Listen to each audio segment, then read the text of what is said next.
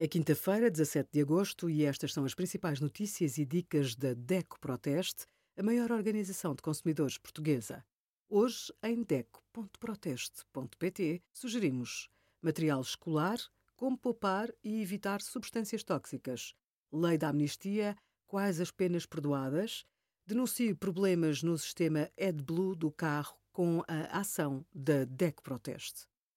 O ChatGPT diferencia-se dos demais sistemas de resposta automática pela sua componente quase humana, na forma como responde e conversa com o utilizador. Para isso, a tecnologia utiliza um processamento de linguagem natural com base numa série de conversas, artigos, livros, páginas da internet, publicações, entre outros.